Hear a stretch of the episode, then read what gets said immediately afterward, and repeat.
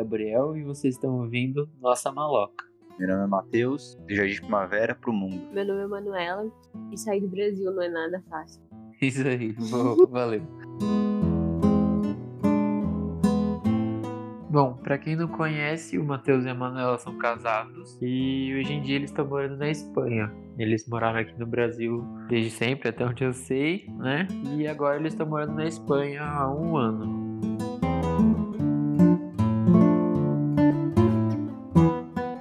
Todo mundo tem o sonho de, da juventude, né, na vida adulta, sair do Brasil e morar na Europa. Eu quero saber como que é a realização do sonho da nossa geração.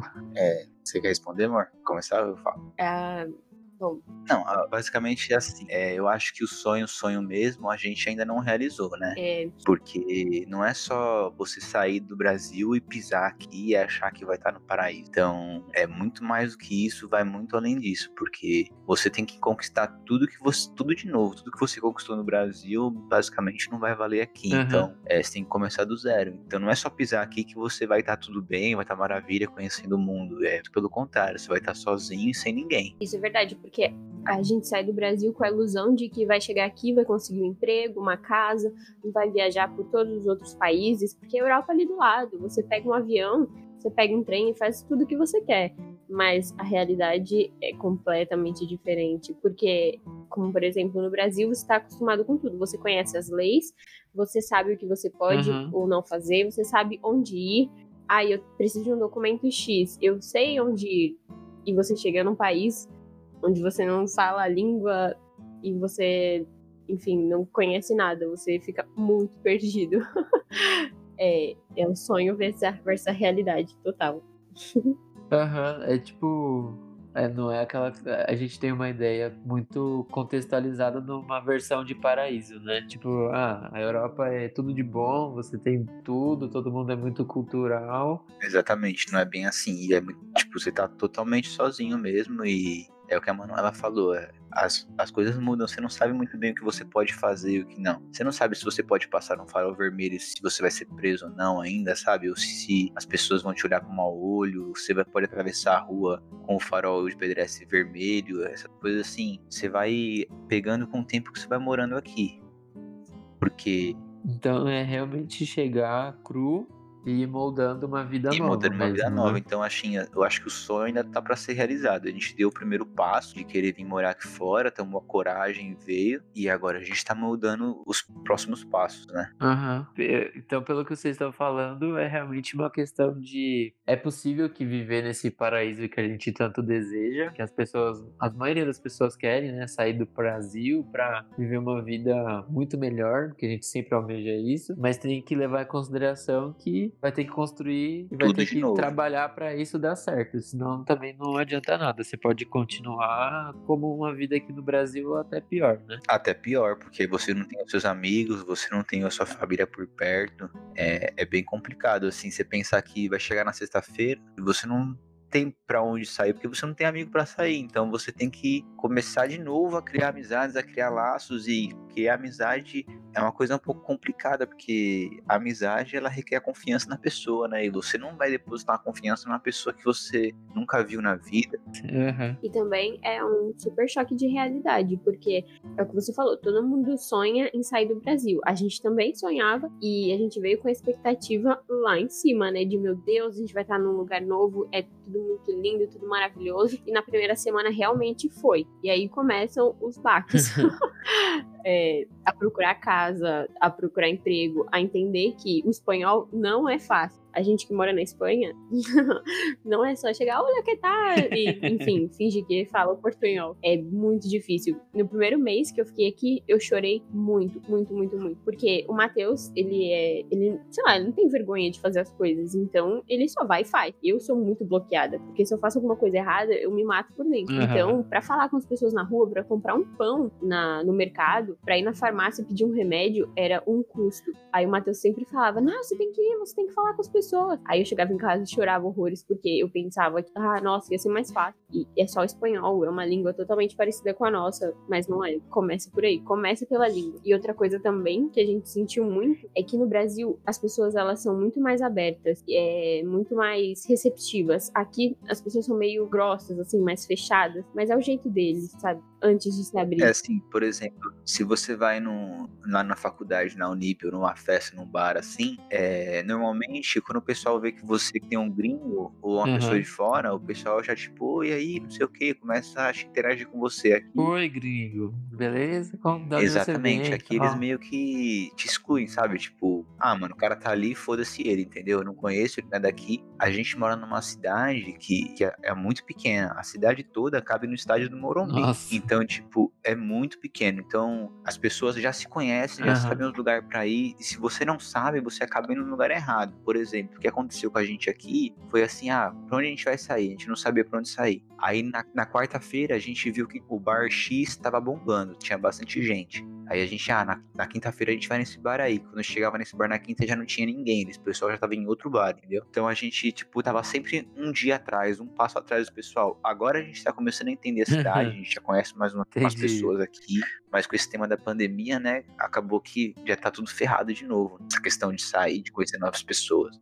E outra coisa também foi conhecer pessoas espanholas, que foi uma coisa muito difícil. A nossa primeira amiga espanhola, a uhum. gente teve depois da pandemia, Antes, nós só tínhamos outros amigos imigrantes também. Ninguém que falasse espanhol, todo mundo só falava é inglês. Polonês, porque, sim, eles Nossa. muito de grupinho, sabe? Os espanhóis com os espanhóis e o resto da galera que, que fique junto. Então a gente ficava com o resto da galera. Uhum. E a gente é brasileiro, né? Normalmente eles fazem espanhóis com espanhóis, latinos com latinos e os africanos e o resto da Europa com eles se montam ainda. Então vocês querem dizer que ir para a Europa é voltar para a escola, é viver as panelinhas, é isso? É basicamente, assim, a Europa eu não sei, a Espanha, né? Aham. Uhum. Sim, onde a gente vive é exatamente isso. Tem o grupinho do que eles chamam aqui na Espanha dos pirros, que é a galera mais popularzinha, riquinha, que a gente chama ah. de chata.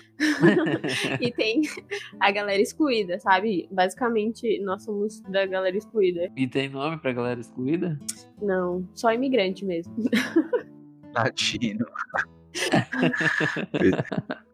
Tá, então quem não gostou da fase da escola não vai gostar muito de morar na, fora assim, na Espanha, como vocês estão falando. Não. Vai ter que, vai ter que sofrer bullying de novo. É, você, você vai criando sua vida. É porque no, no final, é, isso não importa, sabe? O importa uhum. é você se sentir bem com você mesmo. Então, se você vai, se você tem um amigo marroquino e você gosta dele, ou você tem um amigo polonês e você gosta dele, é o que vale, entendeu? Entendi. A gente quando eu tava estudando, a gente tinha os, as galera espanhola da minha sala, mas até nos, nas reuniões da sala mesmo, eles se excluíam assim e ficavam conversando mais entre eles, sabe? Uhum. É porque a proximidade da língua também facilita isso, né? Muitas vezes você tem que ter aquele esforço. Também facilita. Eles têm as piadinhas deles, né? Aham, uhum. é. Por exemplo, eles fazem piada com um presidente tal, com um cara que fez alguma coisa tal, e você não sabe quem é esse cara, porque você não mora aqui. Ah, por exemplo, o que eu falei pro Manu bem quando a gente chegou, eu falei, é complicado, porque a gente chega aqui, a gente não pode fazer uma piadinha do Silvio Santos, eu não posso imitar o Silvio Santos, ninguém sabe quem é o Silvio ninguém Santos. Ninguém vai entender. Ninguém vai entender. Então, você, você era engraçado no Brasil, aqui vai ser muito difícil você ser engraçado, porque você não sabe ser engraçado ainda, sabe? É, é, muda tudo, assim, é o que eu te falei, você começa do zero, você não tem nada, você não é nada, e você tem que começar a batalhar e lutar por isso. E outra coisa também que a gente descobriu que é difícil é a confiança, porque você tá vindo pra Europa. Todo mundo na Europa é legal, todo mundo é confiável. A gente pode entregar o que você quiser na mão das pessoas. E a gente descobriu que não é muito assim, né? É uma farsa é que a gente vive aqui no Brasil, é isso, né? isso, Exatamente. A gente acha que ah, no Brasil a gente é malandro e tal. Ah, lá ah, no Brasil tem assalto, roubo, a gente tem que andar esperto na rua, vai chegar na Europa, a gente vai ficar aqui pagando de bobo. Todo mundo é legal aqui. E não é bem assim, sabe? Eles são educados, tudo. Tipo, se você cai alguma coisa, o pessoal te ah. dá e tal. Só que não é assim mil maravilhas, sabe? Tem sempre. Já aconteceu aqui. É, porque, por exemplo, o ser humano, se ele vai. o fator ser humano, né? Eu acho que isso em qualquer lugar do mundo. Se o cara vê a oportunidade de, de ganhar, ele vai querer ganhar. E se você tá vai ser o cara que vai perder, o azar é o seu, entendeu? Eu, eu Por exemplo, eu trabalhei com um cara que ele foi, assim, não foi mandado embora por isso, mas, mas ele foi mandado embora porque ele pegava a propina, a, a gorjeta, Aham. desculpa, ele pegava a gorjeta do Entendi. pessoal do, do bar e não dividia com os outros garçons, entendeu? E aí, tipo, ele ia roubando um, dois euros por dia assim, um dia que pegaram ele, ele foi mandado embora. Nossa, e, e só pra tirar dúvida, gorjeta aí é propina mesmo? É, gorjeta aqui não é propina. É Legal. quando você vai morando aqui, você vai começando a pegar, você vai falando português e falando umas palavras soltas em espanhol sem querer, sabe? Não é muito. Aham. Não, mas é legal, legal. Vai, vai exigindo cultura aqui pra mim também. Eu, a, gente, a gente vai falando com nossos pais às vezes e solta umas palavras em espanhol do nada. E eles ficam boiando também. É, é, mas sempre pergunta. E qual era o objetivo de vocês aí indo pra Espanha, pra Europa, né? É, a gente tá falando aqui mais ou menos que vocês foram, mas vocês não foram simplesmente por ir, né? Vocês tiveram um- uma ideia, um objetivo antes e queria Ah. saber como que foi. Pra mim, o objetivo principal era a segurança. Porque depois de tudo que aconteceu com a gente no Brasil, é, o Matheus ter sido sequestrado, ter tido síndrome do pânico e todas as coisas, a gente só queria viver num lugar calmo. Uhum. E com todas as nossas pesquisas que nós fizemos de ah, vai pro interior, vai pra fora, a gente decidiu ir pra fora pra aprender outra língua, aprender a sobreviver, e a gente achou que ia ser mais fácil, e ter uma segurança maior. E dos nossos objetivos, é, dois a gente já alcançou, que é aprender uma língua nova, tá no processo ainda, a gente tá aqui há um ano, mas é um processo muito longo, não é fácil, não é só chegar e Uhum. fazer. E a segurança que aqui nas ruas, eu posso andar três horas da manhã sozinha com o meu celular na mão, que nada vai me acontecer, pelo menos na minha cidade, óbvio, que é uma cidade muito pequena. é, a gente mora numa cidade muito pequena. Mas, por exemplo, esses dias mesmo, a Manu tava com a amiga, tem uma amiga egípcia, elas foram Aham. tomar um café e depois estendeu pra uma casa de outra amiga e eu tava trabalhando, eu trabalho à noite, né? Ela passou na frente do meu trabalho uma hora da manhã, indo pra casa. Quando eu tava, na hora que eu tava saindo, ela perguntou se tá saindo. Eu tava falando, ó, eu vou terminar aqui, eu já tô saindo. Ela Hum. falou assim, ah, então eu vou levar minha amiga pra casa pra ela não ir sozinha. Então ela foi levar a menina pra casa, uma hora da manhã, sozinha na rua, entendeu? E eu, assim, totalmente despreocupado, porque eu sei que não vai acontecer nada, entendeu? Ninguém vai mexer, ninguém vai ficar. Ninguém vai mexer, até provocando. porque, é, por exemplo, ontem eu fiquei, a gente chegou do trabalho, eu cheguei do trabalho de madrugada, né? Fiquei na, na- na janela de, de casa vendo a rua um pouquinho, assim. Eu fiquei assim, acho que uns 40, 50 minutos. E passou duas pessoas esse tempo todo. E as duas pessoas passaram juntas, conversando. E depois não passou mais ninguém. Eu fiquei cansado de ver chuva caindo e falei, ah, vou dormir. E o outro objetivo nosso também era poder viajar, que, assim, quando você ganha em euro, fica mais barato, mas comparado com real é um absurdo. A gente ainda não ganha 100% em euro, mas o objetivo era ter essa facilidade de se mover. Quando você tá dentro do Brasil, até pra você ir ali no Rio de Janeiro ou ir pro interior, São Paulo, é um absurdo de caro pra você fazer qualquer coisa, pra você jantar fora, é um absurdo. Exatamente. Assim, a gente, eu acho que pra, pra mim, pra gente conhecer o Nordeste, que é um negócio que eu quero muito conhecer do Brasil, a Amazônia e tudo mais, é mais fácil eu conhecer morando aqui do que morando no próprio, no próprio Brasil. Nossa, é, entendi. O poder aquisitivo de vocês acaba sendo Acaba muito sendo maior. maior. E o valor que aqui pra gente é a inflação come, e pra vocês, teoricamente, tá resguardado, né? É, o- é o que sobrou Exatamente. e vocês conseguem administrar isso. Por exemplo, quando a Manu começar a trabalhar mesmo e tal, quanto mais o, o real subir, né, o, o- euro subir, melhor pra gente, né? A gente começa a pesquisar, assim, os países que, ah, qual o euro vale mais? Aham. Ah, em tal lugar o euro vale cinco moedas desse lugar. Então, pô, se a gente for pra lá, a gente vai se dar bem, porque a gente vai indo pensando assim no começo, né? Mas o que a Manuela falou, aqui a gente tá muito perto de tudo, então as passagens daqui, daqui da Europa são muito baratas. Aham. E para os outros países de fora da Europa, é, acaba sendo melhor, porque por mais que eles estão longe, as passagens são caras, o euro vale muito em relação à moeda dele. Então a gente acaba ganhando nisso. ah, A gente vai Aham. pagar um pouco mais caro na passagem, mas vai chegar lá Conseguir e a gente vai pagar um hotel, pagar comida por 10 euros no dia, entendeu? Entendi. E 10 euros é o que eu ganho de gorjeta no É. dia. Acho que esse é um ponto que entra no nosso do paraíso Europa, né? Porque realmente a moeda é muito mais forte É. e dá vantagem da gente mesmo, tipo, ir aqui pro lado, né? Que vocês estão falando. E, por exemplo, pra Fernando de Noronha deve ser uma fortuna. Não sei quanto que tá custando hoje, mas também não vocês talvez seja muito mais palpável. Vocês estão ganhando. O, o euro tá quase seis, seis reais, eu acho. Olha, eu é? vi domingo, tava 5,60. É, então, tipo, vocês vão ganhar seis vezes praticamente do que eu e teoricamente em menos tempo. Exatamente. Olha, eu, um exemplo que eu gosto de usar é eu estudei muito no Brasil, eu fiz técnico mecânico no Senai, fiz um monte de curso,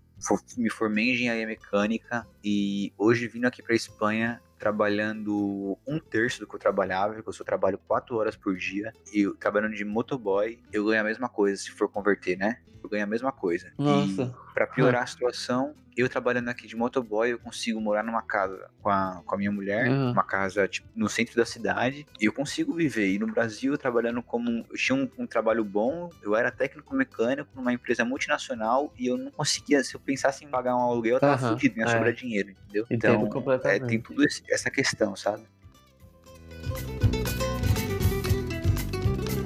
É realmente muito bom. Mas chegando no ponto do que é um sonho e uma realidade, é, é fácil falar que o Matheus consegue trabalhar e ganhar mais, porque ele tem a primeira facilidade que ele tem a dupla cidadania. Ele é espanhol e então ele tem todos os direitos que um, qualquer cidadão aqui dentro tem. Ele já Aham. tem todos os papéis prontos pra trabalhar. E eu, que tô. Eu sou brasileira, sou casada com ele e tô aqui há um ano e ainda não consegui nenhum trabalho, porque é uma burocracia enorme, enorme, enorme. Não é só Nossa. casar e chegar. Assim, pra eu conseguir os meus papéis de residência, de tudo, demorou um ano. Eu, eu entreguei todos os meus papéis pra pegar a tarjeta, que é o cartãozinho, tipo, o meu RG daqui, Aham. em setembro. Logo que chegou.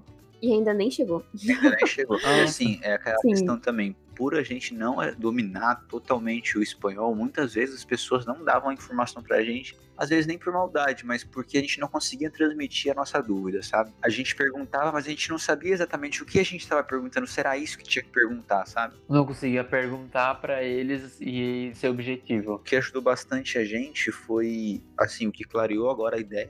Eu não conhecia o dono da minha empresa, né? E ele agora ele veio pra cá esses tempos, depois da pandemia, pra cuidar um pouco. Aham. E a mulher dele é brasileira. Ah, ele é que legal. espanhol e a mulher dele é brasileira. E ele, conversando com ele assim, ele deu a luz pra gente. Falou: não, vocês já estão quase tudo pronto, não precisa fazer mais nada. Porque a gente tava esperando chegar uma carta que ele falou que nem vai chegar, talvez. E ele falou: não, liga em tal lugar lá e que eles vão te ajudar a te resolver. A gente ligou lá e já tava tudo pronto, assim. Então a gente tava esperando meio que de, de bobo, não precisava esperar. Ela já podia estar procurando emprego já tem dois meses e a gente não sabia. Nossa, é realmente a questão da língua, não de saber falar espanhol, né? Mas ter a propriedade de poder se comunicar claramente, sem ter muito. dúvidas, atrapalha na questão de você tocar a vida aí também, né? Exatamente. A Manuela ela sente muita, muita insegurança nessa questão da língua. Uma vez eu falei pra ela, falei assim, ó, a gente, a gente tinha dois amigos venezuelanos, um casal de venezuelano que vinha aqui em casa pra comer, a gente sempre ficava conversando e tal. E um dia a Manu tava com essas crises de, ah, eu não, não sei falar direito e tal. Eu falei assim, amor, o Nestor e a Marla vinham aqui em casa, a gente fica conversando 5, 6 horas com ele aí seguidas. Como é que você ia falar que você não sabe falar espanhol? Ah, é. ah, mas o pessoal não me entende na rua. Eu falo assim, não, mas uma coisa é você tá na rua, falar alguma coisa, a pessoa não entendeu, você não conseguir é, tirar a sua dúvida que você queria. Mas isso acontece com todo mundo, até os próprios espanhóis quando se falam, eles não se entendem. É, mas aí também entra uma coisa que eu, escutei, pelo menos isso, e eu achei muito interessante, que vocês estão dominando uma segunda língua, né? E não tem que, não tem que sentir vergonha por não conseguir falar como eles que são nativos, né? Que falam, Exatamente. que propriedade. Porque, meu, você fala sua língua, escreve na sua língua perfeitamente, e você tá tentando uma segunda, uma terceira língua, os caras estão, tipo, talvez eles não saibam nem uma segunda, nem inglês um pouco. Ah, exatamente. O inglês deles aqui é horrível. Eu gosto de quando o pessoal fica assim, ah, você tá fazendo o acento errado, você tá, você tá fazendo o sotaque errado e tal. É, eu sempre mostro, falo assim, ah, mas espera aí, eu, sei que eu tô fazendo errado. É difícil pra mim acertar, por exemplo, o R. O R do espanhol é um R muito difícil, então é difícil acertar. É, eu já ouvi falar. E aí o pessoal fica tipo, ah, você tá errando o R. Eu falei assim, "Ó, eu sei, eu tento acertar, mas você também tem que olhar o seu lado e quando você vai falar inglês, você também não tem o, sotaque do inglês. A gente, por, por falar português, a gente tem uma vantagem muito grande de conseguir imitar esse sotaque, sabe? Aham. Tá próximo, né? Língua latina, É. vem do latim tudo, né? Então assemelha muito. Ah, até, até com inglês e tal, eu tava conversando, a Manu tinha, a Manu é cheia das amizades, assim, né? ela tinha uma, a- como é que é a, a Pet era que nacionalidade, mano? Ela é da Tailândia. E o marido dela é da Austrália. Nossa. Isso, e aí eles falavam full inglês, assim, sabe? O cara é australiano e ele falou, assim, que pra ele, os brasileiros são os que melhor falam inglês, que eles falam as palavras mais corretas, sabe? Com o sotaque mais correto. É uma coisa difícil, assim. Muitas vezes você não. Você, tá falando, você tá no meio da conversa e uma palavra some, e aí você fica, puta, mano, o que eu vou falar? Qual que é a palavra que eu vou usar? Aham. E sem dizer que por a gente falar português, às vezes a gente acha que tá falando espanhol, mas na verdade não.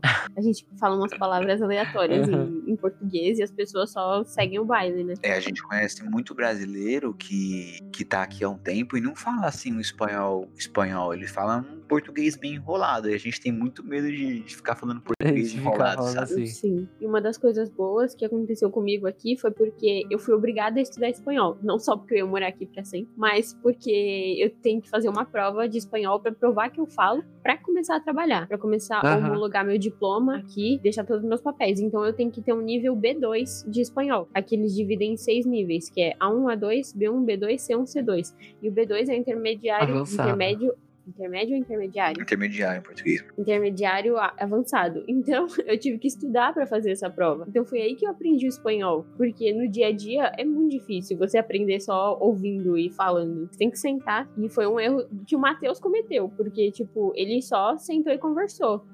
Um exemplo claro é o, é o seguinte: é, todo mundo que a gente conversa fala que a Manuela fala melhor. Foi só incrível, né?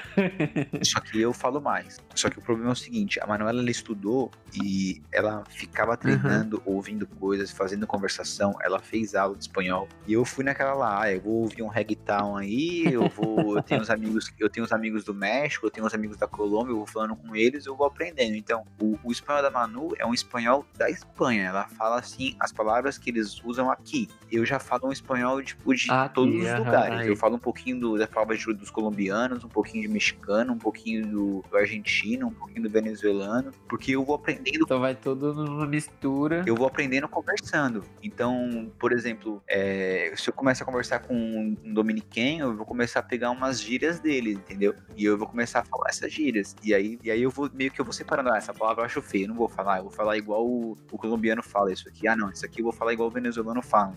E eu vou misturar. E esse é outro ponto também. Aprender o espanhol de- dependendo do país. Porque é igual a gente que fala português, O- quando a gente foi- foi aham. pra Portugal no começo de fevereiro, É. a gente não entendeu nada que ninguém falou. E aqui eles também têm muito dessas coisas. Se vem um venezuelano e começa a falar com espanhol, Eles eles ficam entendem, assim, ficam, quê? O que, que você tá falando? aí que você tá falando?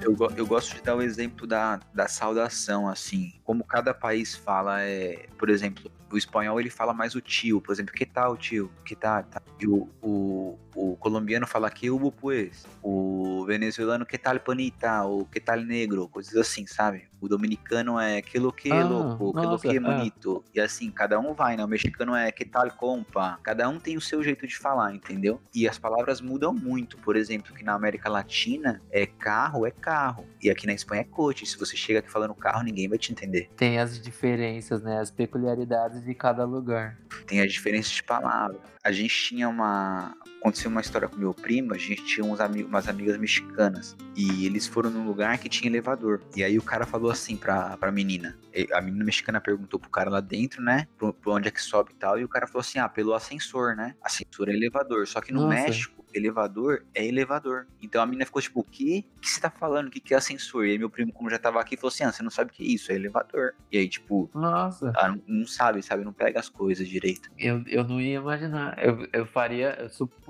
supor, oxi, como que fala as palavras? Eu faria a suposição de que ascensor é pra subir, né? De ascensão. Mas realmente é, é- é muito diferente. Eu acho que eu aprendi alguma coisa em espanhol e do que eu aprendi eu entendia como elevador também. É, tem- é, são muitas palavras assim que você pega coisinhas pequenas e, e fala, caramba, essa palavra é só aqui, só aqui eles falam assim. E o pessoal da América Latina, o espanhol da América Latina, tem muita palavra que é igual a do a português. Então eles entendem melhor quando você fala. Normalmente É, eu, eu não sei, eu tinha visto, eu fui participar de uma palestra uma vez que o palestrante falava em espanhol. Agora eu não tô conseguindo lembrar, mas eu queria tirar dúvida com vocês. Como que vocês falam, como que os espanhóis falam celular aí? mobile. Mobile? Ou Teléfono. Ah, porque eu. E, o, e, ce- e celular na, na América Latina é celular. Você pode falar celular pra qualquer um, qualquer um te entende. É, então, porque, se eu não me engano, ele é da Espanha e ele tinha falado eh, da, na questão do espanhol alguma coisa sobre o smartphone, né? Sim. Só que ele falou de um jeito que acho que era smart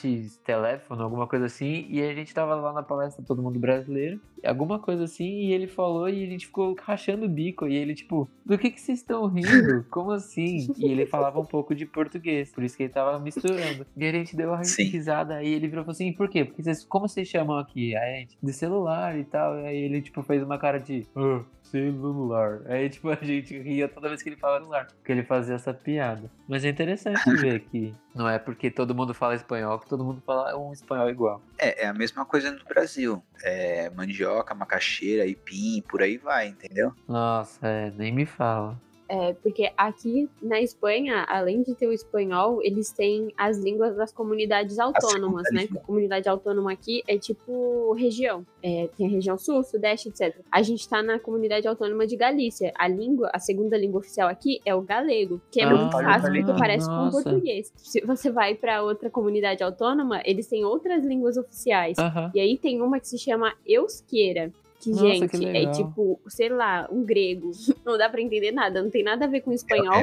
E se você mora lá, você tem que saber essa segunda língua. Nossa. Então, é. Porque as placas vão estar assim nessa língua, entendeu? Sim, é igual Hum. você tá aqui na Galícia, você tá andando de carro, as placas elas estão todas em galego. A, vamos supor, o, Nossa, que louco. a prefeitura vai estar escrito em galego e, enfim, mu- muitas coisas. E pra gente é fácil, porque você associa uma coisa com a outra, que é meio português, meio espanhol. Então, Por exemplo, a Mas- tradução de eu hablo para português é eu falo e para galego é eu falo, entendeu? Aham. Então é muito igual a língua do galego pro português, assim, é um, Ah. fica fácil. Só que a questão é que os mais novos normalmente não falam galego, assim, falam mais castelhano ou espanhol. não pegam. É. Nossa, e- então, por exemplo, para um espanhol que, nem vocês falaram, que qual que é outro lá de cima parece grego, Euskadi. Vai pra região de vocês, É, que ele não vai entender, tipo, a- a- as placas, as a sinalizações? segunda língua não, ele vai falar, ele vai falar o espanhol e as pessoas vão responder em espanhol, mas muito provavelmente ele não vai entender o, o galego. Que louco. Por E exemplo, isso é muito, isso é muito pela região, por exemplo, pra você estar muito perto de Portugal? Isso, exatamente. Por exemplo, na- ali pra, perto de Barcelona, para aquele lado da Catalunha, eles falam catalão, né? Aham. E, e esse é muito parecido com o francês. Nossa. É porque antigamente tinham uns reinos aqui, né? E aí Portugal e Espanha era uma coisa só. E aí a região aqui de Aham. Portugal, da Galícia, eles se quando eles se dividiram, eles dividiram as línguas, mas ficou essa coisa do, do, do galego, né? Que é, uma, é o dialeto dialeto. dali. É que tipo. não é dialeto. né? É, é, dialeto é uma mesmo? segunda língua que eles chamam, que é uma língua oficial. Todas as outras línguas, elas são línguas oficiais da comunidade autônoma. E não são oficiais da Espanha. É, Ah, tá aí uma coisa que eu acho que as pessoas não sabiam. É. eu, por exemplo, não sabia. Eu sabia do, do catal... o catalão. Como que é? É. O catalão, que é todo mundo mais famoso, né? Aham, então, eu sabia disso. Agora, dos outros, que as, cada região Sim. tinha o, é só você pesquisar. o seu próprio. Sim, é por causa ideia. dos reinos. Aí cada rei meio que impôs uma língua, como o francês, o português, etc. E aí eles se dividiram depois. E aí é, as comunidades autônomas, elas são chamadas assim porque eram reinados que eles juntos, né? Eles tinham histórias, linguagem e é, uma vivência em comum. Aí quando eles foram dividir a Espanha, eles dividiram essas partes em comunidades autônomas Ah, Pra, tipo, ah, esse povo aqui fala não sei o que, esse povo aqui faz não sei o que. Então eles meio que dividiram assim. É por isso que a Espanha, ela é assim, ela tem várias línguas co-oficiais. que legal. Sim. Assim, norma- normalmente as placas estão escritas em galego e embaixo em espanhol ou vice-versa. Ou em inglês. Ah, sim. tá. Basicamente, Eu achei que era, que era só dentro do dialeto da região. Eu não, não tinha entendido que tava em espanhol também. Era é meio tosco o que eu tô falando, mas não, sim, eu. Não. mas é que, por exemplo, tem placa que só tá em galego, mas normalmente placa de trânsito, placa de direção, essas coisas, tem nas duas línguas pro próprio turista vir, né, e saber. Sim. É, é tipo, aqui na cidade, quando você vai, tá no centro aqui, tem uma placa escrita igreja com X, porque é galego, pra igreja ou igreja. Aí E é isso. Você Ah. tem que mais ou menos saber o que você quer, onde Aham. você quer ir. Que essa é a igreja X. E aí, assim. Assim, basicamente o galego é um português com X. Usa mais o X. É, exatamente isso. Porque tudo que é J, eles colocam X. Tipo, José é José. E Nossa. igreja. Igreja. Exatamente. Coisa legal. assim. Uhum. E, e muitas vezes, por exemplo, aqui você vai buscar uma direção, uma rua, e se você escreve em espanhol, ele não, o Google não encontra a rua, se Putz. colocar em galego. E aí, eu, eu que trabalho de, de motoboy, muitas vezes acontecia isso comigo. Eu escrevia, pô, mas essa direção não existe, como assim? Aí você muda uma, uma letra lá pelo X e já acha. Nossa. Que aí você põe pra galego. Então quem tem língua presa aqui no Sim. Brasil talvez se desse bem aí. É, deixa eu perguntar pra vocês, e em questão de da viagem pra ir pra ir, como que foi o planejamento de vocês? Nenhum, Foi tipo de uma hora pra outra? nenhum. Tá bom, respondido Foi. então. E como que vocês fizeram? Agora eu vou começar. A história da Eu viagem. vou contar a história do que aconteceu. Foi assim: 2018, a gente se formou na faculdade. Certo. 2019, o primo do Matheus falou assim: Eu quero fazer uma faculdade na Espanha, quero fazer um mestrado na Espanha. Eu não sei se é mestrado ou pós-graduação aqui, mas chama Master. Aham. Não sei o que ele equivale. Aí o Matheus falou: Você quer ir comigo? Pro Matheus, né? Aham. E o Matheus meio que aceitou. Calma aí. Eles vieram pra Espanha Quem em aceitou? abril de Quem 2019. aceitou foi, pra... foi a Manuela e minha mãe. Porque quando eu. eu saí da faculdade, eu falei, mano, eu não quero sentar numa sala nunca mais. E, tipo, seis meses depois eu tava sentado numa sala. Eu fiquei, mano, o que, que eu tô fazendo aqui? Foi basicamente isso. Porque, primeiro, eu queria vir pra Espanha. E segundo, porque é uma puta oportunidade. É, é uma super oportunidade pra, pra ele estudar, né? Pra ele aprender, que é uma língua. Falar que, nossa, eu tenho um diploma fora do país. Chique demais. Aí eu obriguei ele a fazer.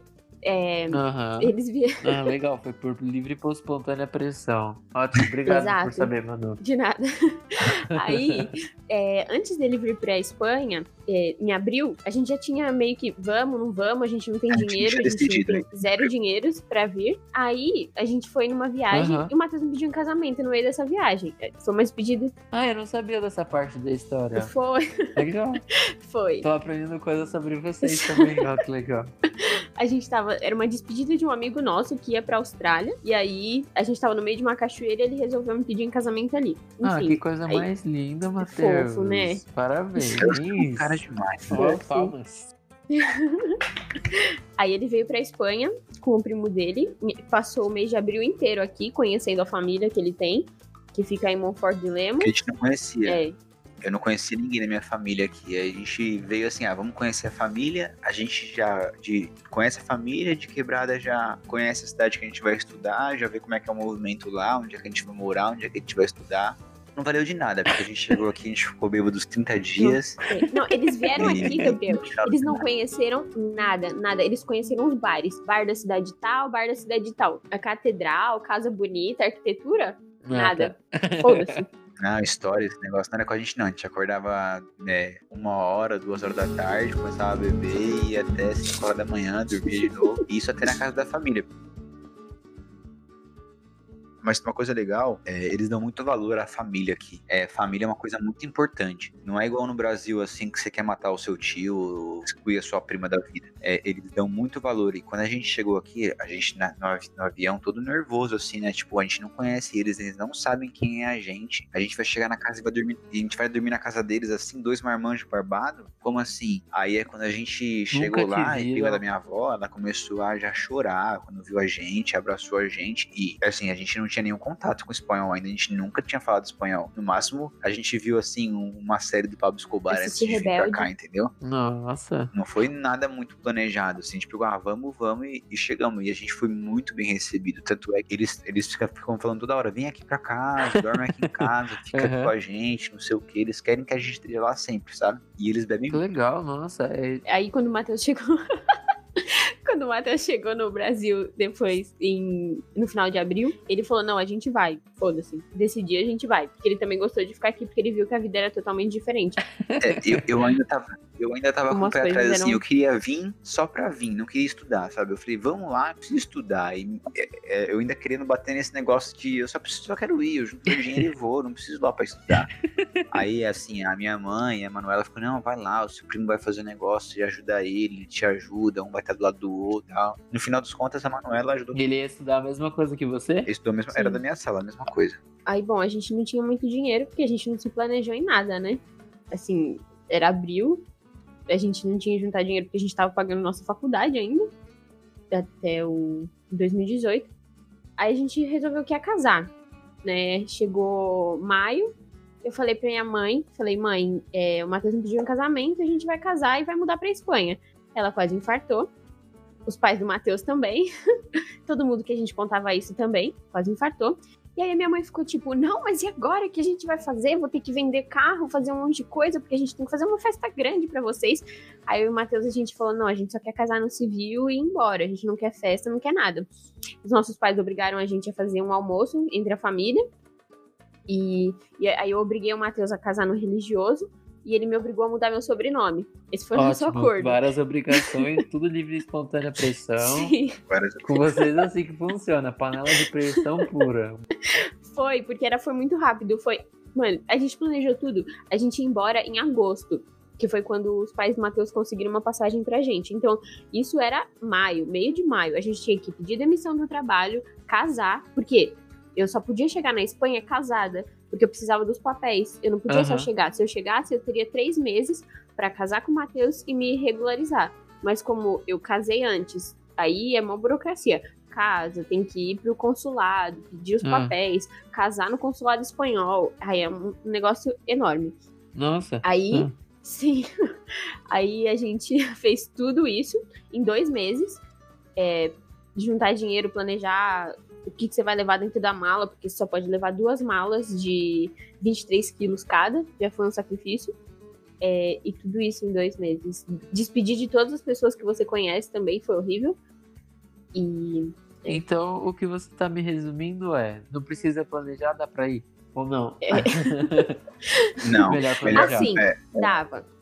Foi o que a gente Não. fez e dava. Só Não, que não. a gente também foi impedido um pouco Assim. pela pandemia. A pandemia ferrou muito a gente em muitas questões. Assim, não, não tem como. Se você não tem como você vir sem planejar. É impossível. Impossível. A gente conseguiu por quê? Porque eu tinha cidadania. Aham. E, e aí isso ajuda muito, você quebra muitos outros passos, você consegue fazer muito mais Porque coisas. você entendeu? consegue entrar livremente. É Sim. Você consegue entrar livremente, você não precisa se preocupar com nada, mas, por exemplo, se você é um brasileiro, você não consegue vir assim de bate pronto, ah, eu vou e fui. Sim. Porque você vai chegar aqui, você vai estar ilegal, você não vai conseguir um trabalho, Que é você vai estar só gastando seu dinheiro, entendeu?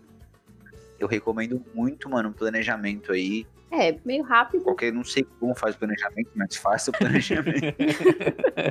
E outra coisa também foi eu ter casado com o Matheus. Sem o meu casamento com o Matheus, eu Antes estaria ferrada totalmente aqui. Porque tudo que eu faço, eu falo, ah, mas eu sou casada com um espanhol. Ah, não, então pra você é outra fila, pra você é outro tempo. Assim, isso também foi uma facilidade enorme pra gente. Mas o nosso planejamento foi bem ruim. É, também se você tivesse, se você tivesse ido sem casar, ia ter que casar aí e ia ter que entrar naquele negócio Sim. Que vocês estavam falando, né? Vai ter que ter Sim. toda a conversa com o pessoal aí, que fala espanhol, e ia ser mais enrolado, né? Ela ia, ter que, ela ia ter que voltar pro Brasil, casar, voltar pro Brasil, ficar seis meses no Brasil. Então a gente ia gastar dinheiro com passagem, a gente ia gastar Nossa, mais dinheiro. entendi. Sim, mas não foi fácil. Várias vezes a gente ficava assim na cama pensando, meu Deus, por que, que a gente veio? O que, que a gente tá fazendo aqui? Por que, que eu saí da casa da minha mãe? A gente podia ter esperado mais um ano, porque, por exemplo, é, eu não consegui que o meu trabalho me mandasse embora, então eu, eu tô com dinheiro parado aí do, do fundo de garantia, né?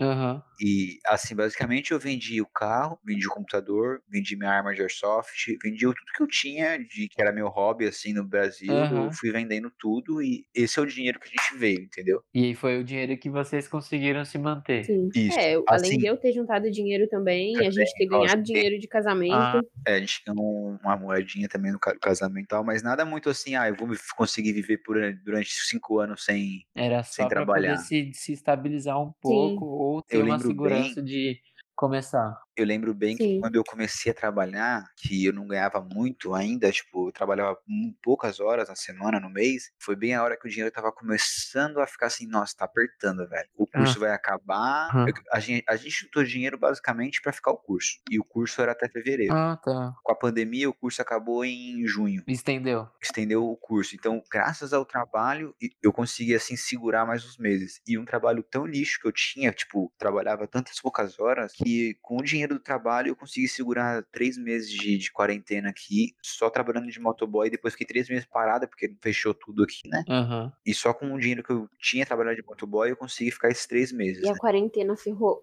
a- o Covid, na real, né? Ferrou muita gente. Muito, muito, muito, muito. É isso que eu ia perguntar pra vocês. Que vocês chegaram aí e não tinha pandemia, né? Não. Vocês chegaram antes da pandemia. E aí, quanto tempo depois que vocês que começou a pandemia? A gente chegou em agosto. O Matheus começou a trabalhar em dezembro. A pandemia, o- no mês 3, acho que no final do mês 3 pro mês 4, De março pra abril? é, eles fecharam o país. Aham. Fecharam o país. Não foi igual no Brasil, né? Que as pessoas estavam nem aí pra nada. Aqui tudo realmente fechou. Tinha policial na rua. Se você tava na rua, eu e o Matheus andando, vamos supor. O policial parava e perguntava: por que, que vocês estão é, juntos na rua? Não se pode andar assim. Mesmo que vocês vivam juntos. Ó, um pode sair de casa pra ir no mercado, pra levar o lixo, pra ir no Nossa. hospital, seja onde for. E eles perguntavam assim, é, é, pra onde você tá indo? Aí você falava assim, ah, no mercado. Ele, peraí, mas onde é que você mora? Ah, eu moro ali. Mas, ó, tem um mercado mais perto. Você não pode ir nesse mercado, esse mercado é longe. Tem um mercado lá da Sim. sua casa, por que você tá indo nesse mercado? Nossa. E se você resistia, eles te aplicavam uma multa de 100 euros. Assim, eles primeiro conversam, depois eles te aplicam a multa, Aham. né? Mas eram coisas assim. Foi uma coisa. Tipo, a gente passou é, três meses trancados dentro de casa. Mercado em Eu, casa, o Matheus e o primo É, dele. um olhando pra cara do outro. Nossa, É, e foi horrível, as coisas, porque- coitados.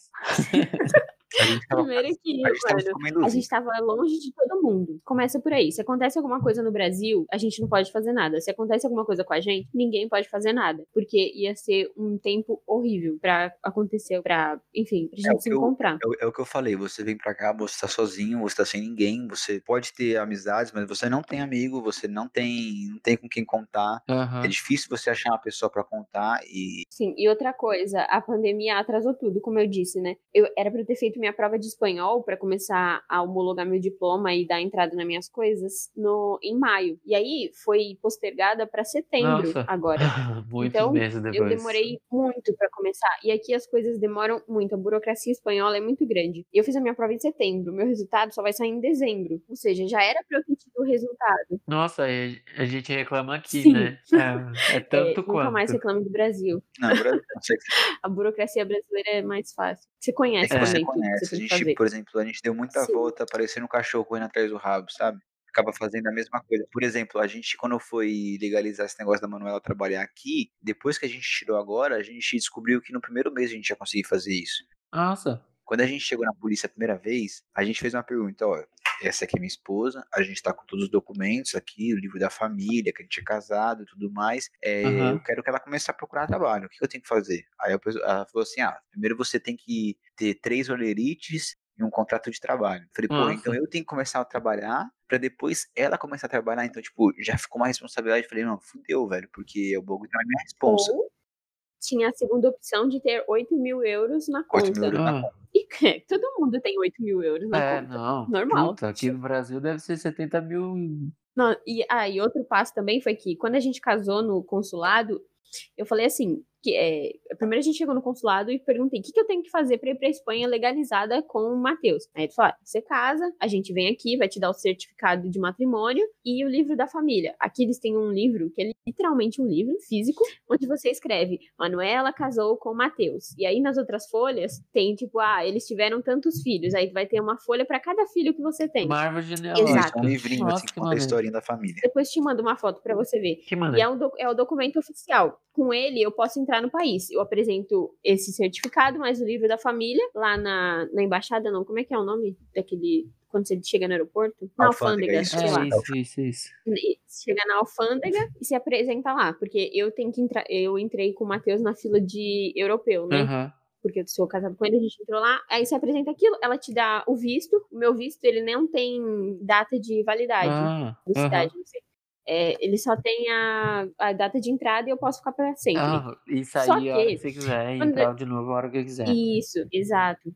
Só que quando eu falei isso no consulado, voltando, eu falei assim, e o que, que eu preciso para ficar lá? E ele falou, nada, só vai chegar lá, procura a polícia local, a estrangeiria, que eles chamam, eles vão te emitir um documento. Aí eu falei, tudo bem. Fui na internet, busquei quais eram as coisas que eu tinha que ter para ter o documento. Um dos requisitos era ter os 8 mil euros na conta, ou o Matheus tá trabalhando. E eu não tinha. Aí a gente foi na polícia mesmo assim, e eles falaram, não, é exatamente isso. Vocês têm que apresentar tudo, ou você não pode ter o documento. E eu tinha meu visto de três meses. Você pode ficar três meses em toda a Europa, sendo brasileiro, né? Você não precisa de visto visto, não precisa ir pedir o visto, só entrar e ficar três meses. Depois disso, eu estaria ilegal. Aí, nesses meses, eu, a gente começou a conhecer umas pessoas e cada um falava uma coisa. Um falavam assim: como você é casada com um espanhol, você não precisa fazer mais nada. Tudo bem, quando ele achar um emprego, você vai lá e pede o seu documento. Senão, você pode continuar andando livremente, porque você tá legalizado. Você tá casado e é normal, você já tem tudo legalizado aqui. Você pode viajar de avião. Outras pessoas falavam: não, se você viajar de avião, você vai ser parado e eles vão te deportar pro Brasil. E aí começou começou um rolo enorme, enorme. Aí, um dia. Cada um pela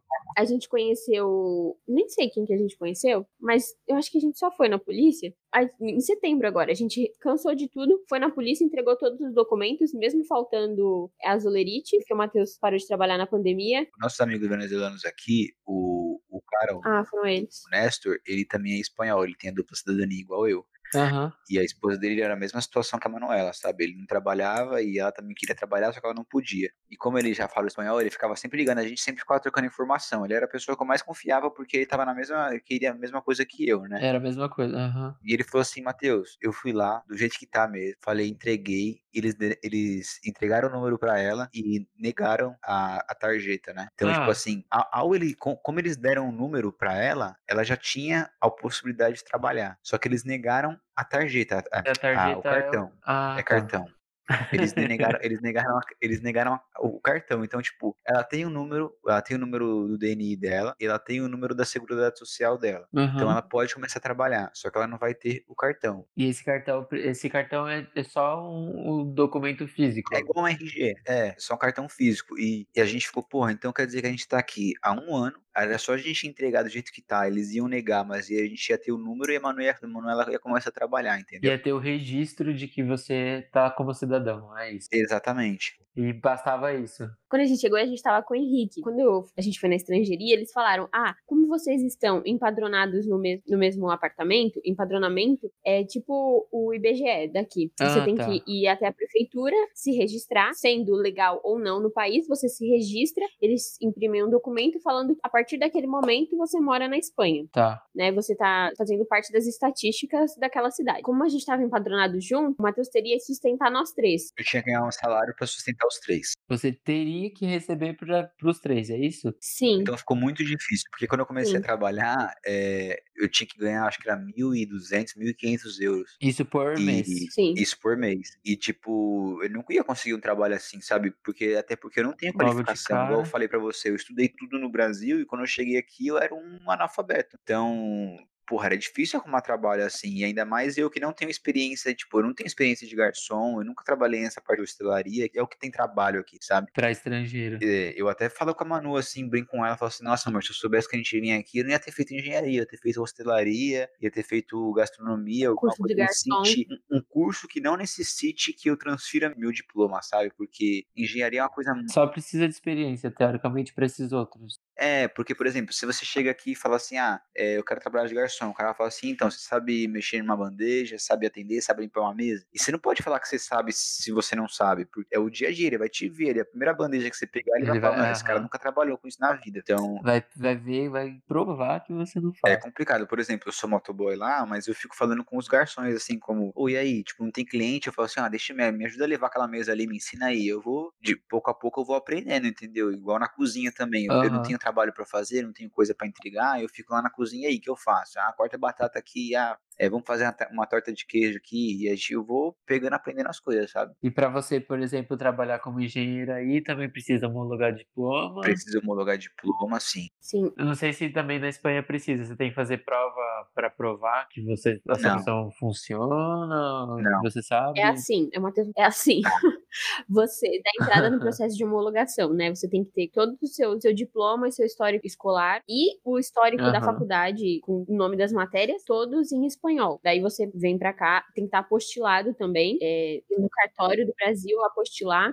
Tem que fazer a, tra- a tradução Aí juramentada. você traz pra cá. eles, aham. Aí eles vão dar, você dá entrada no processo, você paga 190 euros, eu acho, alguma coisa assim, pra, entrar, pra dar entrada no processo. E aí eles vão começar a equiparar. Tipo assim, na Espanha, as faculdades elas dão X matérias. No Brasil, eles deram X matérias. Se eles verem que tá faltando alguma Que coisa, você tem medo. sim, você tem que refazer. Mas você não faz a prova, entendeu? Você só faz a matéria. Você não faz, a- você não faz uma prova. Você, por exemplo, eles, eles equiparam. Ah, você fez, Ah, tá. você fez, sei lá, 50 horas de mecânica de fluido, mas não, aqui tem que fazer 70. Então você vai lá e faz essa matéria de novo. Só que você vai Aí você estudar faz- tudo e vai fazer a prova da matéria. Você não vai fazer uma prova geral que vai cair. Entendi. Sim. É, porque tem alguns países que você faz pra, pra atestar que você sabe tudo. Então você faz tipo um vestibular da profissão, né? Sim, é Isso. igual o meu, no meu caso de arquitetura, talvez eu tenha que refazer um TC, o meu TCC. Eu tenho que apresentar um projeto com o que falta pra mim. Vamos supor que pra mim falta mais matéria de iluminação ou, sei lá, acústica. Eu tenho que apresentar um projeto. Aham. E outra coisa também que eu não sabia que foi um vacilo muito grande foi que Cal, em 2019, eles tinham um acordo com Portugal. Então, se você viesse morar em Portugal e homologasse seu diploma ali, você não ia precisar É refazer nada. sabendo. Automaticamente você já era arquiteto em Portugal. E eu não sabia disso. Eu só comecei Sim. a pesquisar esse ano, porque a gente tava pensando, será que a gente fica aqui, vai pra Portugal que fala português, que é mais fácil? E aí chorei, porque o acordo foi cancelado justamente no último dia de 2019, sabe? Porque você só tinha que ser ativo no Cal e vir pra Portugal. Que ano Nossa, que vem que volte. triste. Sim. Ah, eu tenho uma vergonha da Manu muito boa. Quer contar? Pode contar. Eu quero. A Manu, Conta aí. Quando a gente tava chegando aqui, a Manu, ela nunca tinha viajado pra fora do, do país de avião, né? E ela foi encarar a minha viagem de, de 11 horas. E eu expliquei pra ela, falei assim, ó, a gente vai comer no, no avião e tal, se você quiser, a comida do avião não é tão boa, mas se você quiser, você pode levar um lanchinho, não sei o que lá. Ela falou, não, vou comer lá do avião, sossegado. E aí, tocou o avião nós três, eu, a Manu e o Henrique, e eu fiquei no meio, a Manu na janela, né? Porque ela nunca tinha viajado, queria ficar na janela. E meu primo queria ficar no corredor. Falei, então eu vou ficar no meio aqui. E a gente Você ficou logo no pior. Fiquei logo no pior. Mas assim, como eu durmo fácil, eu fui o que o único que dormi na viagem. Eles ficaram assim, tirando os cochilos e quase não dormiam. E aí, tudo bem, a viagem foi tranquila, assim, sossegado. Nós três se conhecia, então se um precisava no banheiro, passava por cima do outro, não tinha problema nenhum e tal. Quando a gente tava chegando, o piloto, né, falou assim: ó, coloquem um cinto e tal, que a gente vai, vai descer, né? E aí o avião começou a descer naturalmente, né? Ele desce um pouquinho, para, vai descendo, parando e tal. Quando ele tocou o solo, assim, quando ele foi tocar o solo a primeira vez, a Manuela falou assim, eu vou vomitar. E foi assim, ela, ela falou assim, eu vou vomitar e vomitou, sabe? Tipo, não deu tempo de fazer nada. Na verdade, o tempo que deu foi de eu pegar um, um- um saquinho que eu vi, só que o saquinho tava furado. Então, tipo, ela vomitou em todo Ai, mundo. que merda. Então, assim, a gente desceu. Vocês três. A gente parou no avião, assim, tipo, chegamos na Espanha todo vomitado, assim, tipo, fedendo ao vômito. E eu falei, nossa, amor, olha o que você fez. né?" e, tipo, a gente saiu do, do- a gente saiu do avião como se fosse assim, não, quem vomitou aqui? Meu Deus, que nojo, hein? Nossa, mas e, e, ô, Manu, mas isso foi por causa do de descer ou porque, Meu, Eu acho que foi. sei lá, baixou a pressão? Teve uma coisa assim? turbulência quando a gente tava Não descendo. Teve tinha acabado de tomar café da manhã. Teve sim, Matheus, pelo amor Não de teve. Deus, o É negócio porque quando o chacoalhou tudo. É que quando o avião vai descendo, ele vai, você vai ficar naquele. É igual a sensação de você ir num, num brinquedo no parque, né? Você fica com. a- o estômago fica subindo e descendo, subindo Não, e e descendo. foi É. ridículo, porque tinham me dado café da manhã e a moça falou assim: a gente vai pousar. Você quer que faça o quê? Tinha- O meu buchinho tava cheio. A mulher, a aeromoça fez de propósito. Foi. Você É. o café da manhã A- e falou assim, aeromoça- eu vou ver uma desgraça ali Não. acontecendo aqui e Eu vou morri. ferrar com aquela menina ali. E aquela Eu ali fiquei- vomitar hoje. Eu fiquei um ano sem comer Danone, porque foi, o- foi o avião que ficou fedendo Danone, porque foi a última coisa que eu tinha comido. Danone de Não, e calma aí, a, a história, a história ainda não acabou. A gente, É, conta. a gente chegou e tal, mano, toda vomitada, não sei o que. E a gente só limpou com papel, assim, só tipo deu um, um tapa, né? Passamos lá na Delícia. alfândega e tal. Pegamos o carro. Pegamos o carro pra ir pra, pra casa da minha família, porque a Manu não conhecia minha família. A gente ia chegar aqui, a gente falou pra eles, ó, a gente vai embora. Porque quando a gente foi embora a primeira vez, eles falaram assim: não, vocês têm que voltar, não sei o que. Então a gente falou: ó, a gente vai vir aqui. A primeira coisa que a gente faz, a gente desce do avião e vai pra casa de vocês. E eles moram assim umas seis horas de Madrid. Nossa, aí, Aí eu- vocês desceram em Madrid. Né, Descemos Descemos em Madrid, isso. Descemos Tá. em Madrid, pegamos o carro, a Manuela com a roupa ainda vomitada e tal. Pegamos o carro, paramos assim no estacionamento. Ela, tipo, só deu uma limpada, tirou uma blusa e peguei o carro e fui dirigindo, né? E eu tô indo dirigindo, tranquilo. A gente chegou aqui, era umas 8 horas da noite. Não, tô. É, pô. 8 horas da noite. Tu... Não, tá louco. A gente chegou, era uma hora da tarde, a gente pegou o carro às duas e a gente Ah, só é saiu verdade. do É, carro às quatro, porque demorou É, muito pra pegar o carro. Aí a gente pegou o carro e eu fui embora, né? Sossegado e tal. Meu primo falou assim: ah, quer que eu, quer que eu dirija um pouco e tal? Falei, não, tô de boa. E eu fui indo, fui indo, fui indo. Aí a gente não parou, foi direto. Então a gente chegou na família, a primeira impressão, Não assim, é de parou. quando a gente Olha a chegou. mentira, Gabriel, porque a gente saiu Não, a do gente- ah. aeroporto e não tinha Tá bom, GPS. Não tinha, a gente não tinha internet, porque a gente não tinha comprado chip, que no aeroporto é muito mais caro, não tinha GPS. A gente parou algumas vezes pra dar uma perguntada, pra ir no banheiro, fazer um monte de coisa. Mas a gente Então, se a gente perdeu não parou pra. Lógico que a gente parou pra ir no banheiro, né? A gente Seis se horas perdeu. de viagem. Tô falando, A a gente, gente não parou, uma- pra, a gente não parou Não. pra dormir, Vocês a gente não não parou pra pra almoçar. dormir, A aham. gente foi, foi indo, sabe? A gente foi indo, parava no posto pra mijar, tomar um Red Bull e continuar. Pra se perder. Entendi. E a gente não se Ah. perdeu, porque eu cheguei muito bem sem GPS. Aham, tá bom, Gabriel. Nunes. E aí, quando a gente chegou, a primeira impressão, ó, que a gente chegou na casa da família, eu já conhecia a minha família, o meu primo também, a Manuela não, mas a gente chegou no verão É. daqui, né? Nossa. E Ah, tava assim, tava literalmente toda a minha família da Espanha na casa, toda, tipo, o Ah. primo do meu do vô de não sei quem, o irmão do vô de não sei quem, tava todo mundo lá, sabe? Assim, devia ter umas, não sei, uma, a mesa, era uma mesa gigantesca, com umas 20 pessoas na mesa sentado, sabe? E aí chegou a Manuela lá vomitada, assim, todo mundo abraçando Ai, ela. meu Não, Deus. mas eu tive E e meu de roupa. Porque a minha mãe, antes de sair do Brasil, ela falou assim: você coloca uma roupa na sua mala de mão, porque vai que acontece alguma coisa. E mãe joga praga. É, Dito e feito. É. Mas assim, não tomou banho, não fez nada, Não. sabe? Só E trocou a a roupa. melhor parte também da Espanha, Gabriel, foi quando a gente chegou, porque a gente não tá acostumado com a comida, com tempero e nada. E no, no auge do verão, a gente pegou uma bactéria, sei lá o quê, e a gente ficou uma semana, Matheus, Manuela e Henrique, no banheiro. A gente chegou na Espanha, a gente não curtiu nada. Nossa. A gente ficou no banheiro. E foi isso. Nossa primeira semana da Espanha foi no banheiro. A gente só tinha um banheiro na casa, era tipo, mano, uma briga. O único banheiro é tipo, vai meu, já cagou, já vi, já acabou, já não tem tudo isso. Vai, sai, sai, sai, sai. Foi. Foi ótimo chegar. É, sensacional. Vocês recomendam para nós, meros brasileiros que nunca saímos? Vale a pena sair? Não vale? Faça? Vale. Façam? Vale. Mas estuda muito antes, assim, tenta pelo menos dominar algumas coisas, umas palavras-chave da língua para não sofrer tanto. E é o que eu falei, tipo, se planeja, é, tenta pegar algum curso que vai te dar um respaldo de um trabalho, ou te dar um respaldo de. é, por exemplo, eu tenho muitos amigos que saíram do Brasil e foram para Austrália, Canadá, Irlanda, e a grande maioria já saiu com um curso encaminhado lá no, no país que ele ia, e esse curso te ajudava a encontrar emprego. Porque Aham, até pra entendi. mim, que sou espanhol, que vim aqui, assim, sou espanhol É entre aspas, né? Tenho cidadania, vim aqui e cheguei aqui, cara, é muito difícil eu conseguir um trabalho. Ainda mais na cidade que eu vim, uma cidade pequena, né? A cidade grande acho que deve ser mais fácil, porque aqui é muito a questão de a vaga não sai no Infojobs, a vaga não sai no. é, como é que é o nome do outro que tem no Brasil? Na Cato. É, Aham, você tem que ir atrás. você tem que saber que você tem que saber que aquele restaurante está procurando. Você tem que saber que aquele, aquela empresa está procurando um trabalho. E você não tem como você saber se você não conhece ninguém. Então, Aham. tenta planejar o máximo possível, porque o estudo, o estudo da língua é bom. Você entrar para vir fazer um curso é bom, mas você aprende muito mais trabalhando e conversando com outras pessoas que são do país. Agora, eu, o meu conselho é: primeiro, aprenda inglês. É difícil, mas aprenda inglês. In- O seu inglês vai ser tudo, mesmo que seja o inglês básico. Saiba alguma coisa, saiba se comunicar. Porque mesmo que você não saiba a língua nativa, o inglês vai te salvar em muitas situações. É, outra coisa também, como no caso do espanhol, aprenda espanhol. Aprenda uma outra língua, porque na hora de você procurar um trabalho aqui é o diferencial. Um exemplo foi quando eu cheguei em Portugal, a primeira coisa que a, gente, a moça do hostel falou assim foi: Você fala português? Falo. Fala inglês? Falo. Fala espanhol? Ah, falo. Você não quer trabalhar aqui agora pra mim? Tipo, muito importante. E faça como nós e não venha em seis meses. Se planeje. Gaste cinco anos da sua vida juntando dinheiro, fazendo cursos, a, a ser camareiro. A, Verso. como que é camareiro? A trabalhar num hostel, aprenda a arrumar a cama.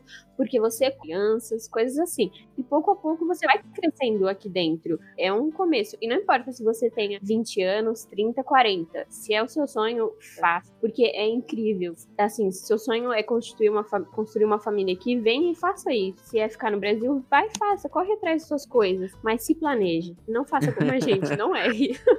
se planeje. Sonha, sonha, mas não deixa o sonho morrer na fronha, Sim. né? É o que dizem aí. Sim, e e venha também com uma coisa em mente: nem tudo são flores, nem tudo é um sonho. Você vai ter dias que você não vai dormir, que você vai chorar, que você vai se preocupar, que você vai sentir é, saudade da sua família. E vai ser ruim, sim. Vai ser ruim, sim. Nem tudo são flores. A Europa não é bonita, como todo mundo é, fala. Não é um sonho. Igual, você não vai chegar. Tem morador de rua igual. Sim. Só não tem cachorro de rua, mas morador de rua tem. Tem gente louca pedindo dinheiro na rua. Tem, tem um cara aqui na nossa cidade que ele fica sentado num lugar, bem escondido, ele fica com uma máscara de lobo. Ele fica lá o dia inteiro. Oxe. Ele fica lá, ele dá susto um monte de pessoa. Não sei qual que é a graça dele, mas ele fica lá parado, sentado o dia todo. Nossa, que Então, assim, é, é, é, por exemplo, tem pichação, tem prédio velho, tem, tem prédio abandonado, na verdade, prédio velho é o que mais tem. Não tem gente feia. Tem gente feia. Eu, Na Europa não eu, tem Eu prefiro muito mais as pessoas não, do Brasil, pra ser bem sincero. Eu achava que no Brasil tinha gente feia. Não, gente, não tem. Aqui é muito pior. São muito mais feios. E, então, e uhum. tentar ser, quando chegar aqui, ser uma pessoa aberta, porque a gente é brasileiro. A gente, pô, a gente gosta de pessoas, a gente trata todo mundo bem, mas não ser feito de trouxa. Porque muita gente vê que você, pô, você é legal, você ajuda, eles só querem, só ouvem a nós, ao vosso reino nada. Vê que você é gringo, quer montar em é, cima. A gente já passou por boas aqui, tipo, a pessoas que pareciam ser nossos amigos e depois, tipo, ah, foda-se você, sabe? Vocês estão dizendo que nós gringos aí não somos os gringos aqui. Não. É isso? É exatamente isso. Os gringos aqui são privilegiados. Os gringos que vão pro Brasil são, são bem tratados, assim. Aqui esse. Não diria humilhado, mas você não é bem tratado. Você é tipo como se fosse mais um, mais um lixo aí, um cara que. Nossa, não chama de lixo, é mentira, não, não é, é lixo. Eles também não tratam a gente mal, assim. Eles só ah, você não fala bem nossa língua, eu não vou prestar atenção no que você tá falando, mas eles tratam a gente bem, sim. É, tipo, eles só viram as costas e foda-se você, sabe? Tipo, é, eles são muito educados. Um exemplo foi, uma vez eu tava perdida na cidade, ah. eu tava com meu GPS, porque eu não sei olhar mapa, né? Eu tava com o GPS, assim, a moça falando comigo do GPS, aí um cara parou do meu lado e falou assim, Oi, você quer ajuda? O que, que você tá procurando? Tipo, as pessoas são muito amáveis aqui. Isso é verdade. Assim, se você tá. Você entra numa loja e fala, Oi, você pode me falar onde fica a casa tal? O número X? Aí ela vai, a pessoa vai com você até o meio da rua, ela praticamente te leva até o local e eles são muito legais, eles são muito amigáveis. Não é, não é que a gente é lixo, é só que, assim, na concorrência no mercado de trabalho, você é só mais um. Mas eles são meio grossos, secos, assim, secos de. Sei, sabe aquelas pessoas mais velhas, mais secas que a gente conhece no Brasil? Todo mundo é assim. o, o, que acontece no maior dia. Então é isso. Mas eles são legais sim, tá? Você fala alguma coisa, eles não entendem, tem gente que. É o que eu falo. É, se a pessoa quer te entender, se a pessoa quer conversar com você, não interessa se ele é polonês e você é brasileiro, vocês vão conversar, entendeu? Uhum mas às vezes a pessoa não quer te entender, ela não faz questão de falar com você, então ela vira as costas, fala que não te entende e acabou. Que é como eu falei, Entendi. às vezes a Manu falava assim, pô, amor, a gente foi naquele lugar, a pessoa não me entendeu e tal. Eu falei assim, mas calma, porque você fala espanhol, porque quando a gente vai falar com as pessoas aqui, eles entendem. Então, às vezes você falou uma frase lá que a pessoa não entendeu, você não pode levar isso, você não pode deixar isso baixar sua moral, sabe? São coisas que acontecem. Por exemplo, um exemplo muito engraçado aqui é que os marroquinos que a gente conheceu, nenhum falava espanhol quando chegou para cá, eles falavam francês e inglês. E eles entendiam espanhol porque as aulas eram espanhol. Eles eram da, da minha sala da, da faculdade, né? E tinha uma menina lá que ela falava inglês comigo e eu respondia em espanhol. E a gente é amigo até hoje. Agora ela aprendeu a falar espanhol, mas a gente conversava assim. E eu falava, em, ela falava inglês, eu falava espanhol. Quando ela não entendia o espanhol, a Manu traduzia para o inglês, ela entendia. Quando ela falava inglês que eu não entendia, a Manu traduzia para mim. E a gente é amigo até hoje, tá? Ela vem aqui em casa, a gente come tudo junto, faz as coisas junto. Nossa, que legal. Se você quer conversar com uma pessoa e a pessoa quer conversar com você, não importa a língua que vocês vão conseguir conversar, seja por mímica ou por adivinhação.